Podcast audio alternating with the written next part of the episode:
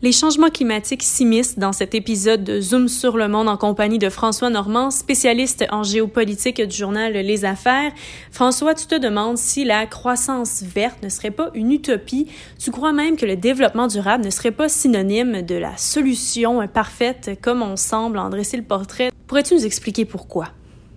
Euh, ben, bonjour Catherine. Euh, écoute, euh, premièrement, je veux juste te rappeler c'est quoi la prémisse du développement durable? Le développement durable, c'est qu'on peut avoir une croissance constante, donc on produit de plus en plus chaque année, et avec un découplage avec les ressources. Ça veut dire qu'on pourrait augmenter la production de plus en plus et de diminuer de plus en plus la consommation de ressources naturelles. Or, ça ne fonctionne pas, ou ça fonctionne très mal actuellement. Pourquoi? Parce que nos émissions de gaz à effet de serre en absolu continuent d'augmenter. Surconsomme les ressources de la Terre au-delà des capacités de la planète. Et en plus, on continue de détruire les écosystèmes qui nous rendent des services écologiques essentiels comme la production d'eau ou d'oxygène. Donc, euh, on voit, et le, problème, c'est que cette stratégie-là, elle est au cœur des politiques publiques et économiques pour nous aider à combattre le changement climatique, euh, à réduire euh, la surconsommation de ressources, comme je te disais, et à protéger la biodiversité. Or, on s'aperçoit que ça ne marche pas.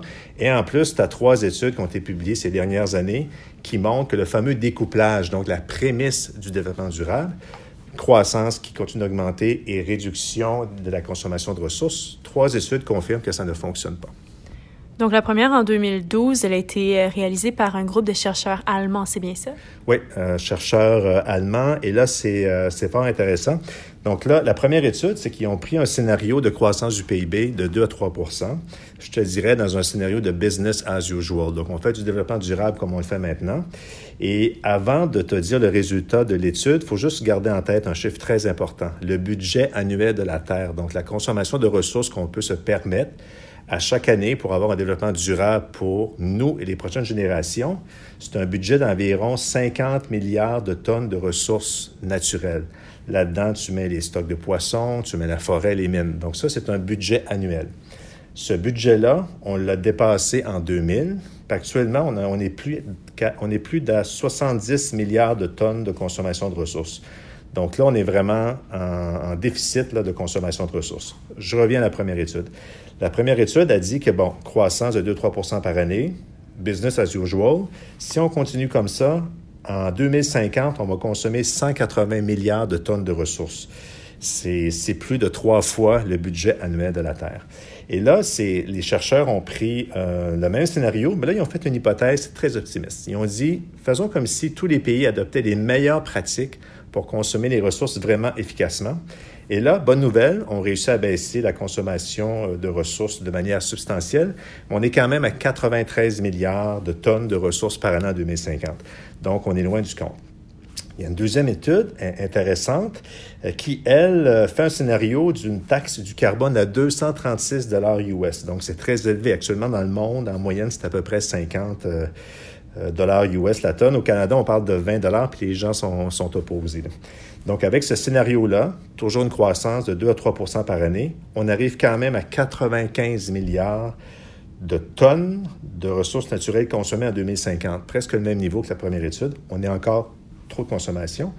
Et là, l'an dernier, euh, l'ONU a fait une étude à ce sujet. Et là, l'ONU a fait un scénario très ambitieux ils ont mis un prix du carbone à 573 dollars US la tonne. C'est très, très élevé. Et là, le paradoxe, c'est que la consommation de ressources a explosé à 132 milliards de tonnes en 2050. Pourquoi? Parce que la taxe a fait en sorte d'améliorer l'efficacité énergétique, ça a fait baisser le prix des ressources, et là, ça restimule la demande, parce qu'on appelle un effet rebond. Donc, euh, voilà, ce qu'on ce qu'on voit bien, là, c'est pas une étude, c'est trois études qui disent que la façon dont on le fait maintenant, là, on n'y arrive pas. Il n'y a pas de découplage entre la croissance économique et la réduction des ressources. C'est pour ça qu'on peut dire que le développement durable, dans son état actuel, ne fonctionne pas et il va falloir vraiment faire plus pour arriver à, à contrôler le climat, à réduire la surconsommation de ressources et à mieux protéger les écosystèmes.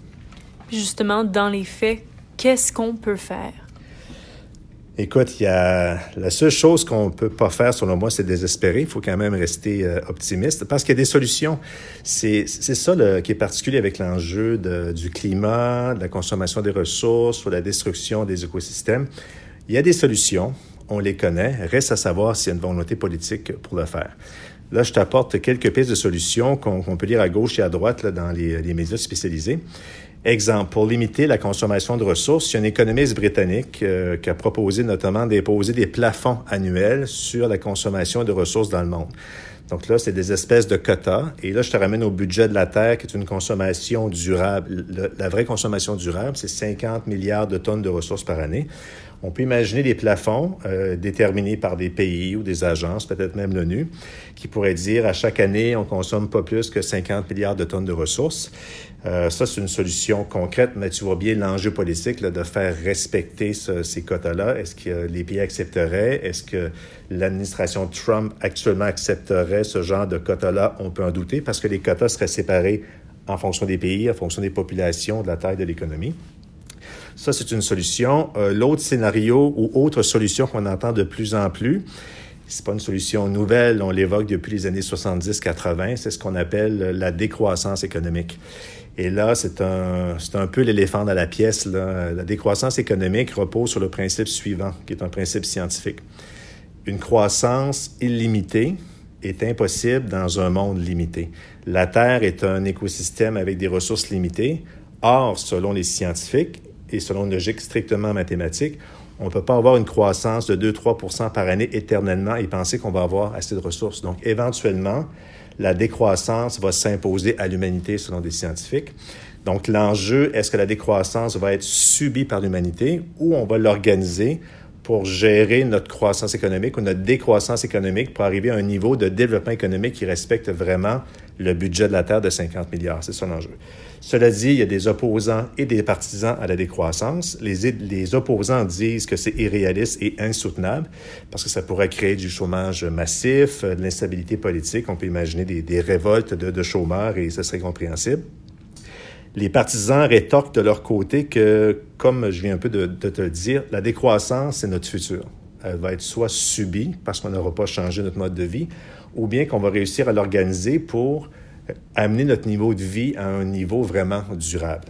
Comment on y arrive? Mais là, il faudrait partager davantage de travail, il faudrait avoir une meilleure répartition des richesses et consommer les ressources de la Terre selon la capacité de la Terre de payer. Le meilleur exemple que je peux te donner, c'est qu'il faut voir la Terre comme une entreprise ou un retraité. Donc, l'entreprise qui aurait des revenus, des revenus stables, mais dont les dépenses euh, augmentent toujours. Donc, cette entreprise-là, si ses revenus sont stables et que ses dépenses augmentent, on voit qu'elle fonce dans un mur, la faillite. Et prenons l'exemple d'un retraité qui est éternel pour les fins de l'exemple. Le retraité, lui, il a besoin de rente pour être capable de, de vivre toute sa retraite mais euh, il faut, faut pas qu'il dépense plus que sa capacité d'avoir une bonne retraite. Donc, il faut voir euh, le capital naturel de la Terre. Euh, bon, 50 milliards, ça génère des intérêts et c'est sur ces intérêts-là qu'il faut vivre. Donc, c'est ça qui est, qui est, dur à expliquer euh, et qui est dur à, vendre dans, dans l'espace public. Mais peu importe là, euh, ce qu'on peut dire aujourd'hui, c'est que le, le, statu quo est impossible. Donc, il va falloir trouver des solutions. Ça va nécessiter euh, d'être audacieux et euh, je pense que le, on veut être réaliste. Souvent, c'est ce qu'on entend dans le débat public. Souvent, réaliste avec les mesures pour euh, combattre le changement climatique. On est rendu à une période de l'histoire où le réalisme est de moins en moins possible. Plus on attend, plus il va falloir adopter des mesures radicales et plus on attend, plus ça risque de faire mal, malheureusement. Chers auditeurs, la balle est dans votre camp. Merci beaucoup, François, pour cette vulgarisation. Merci, Catherine.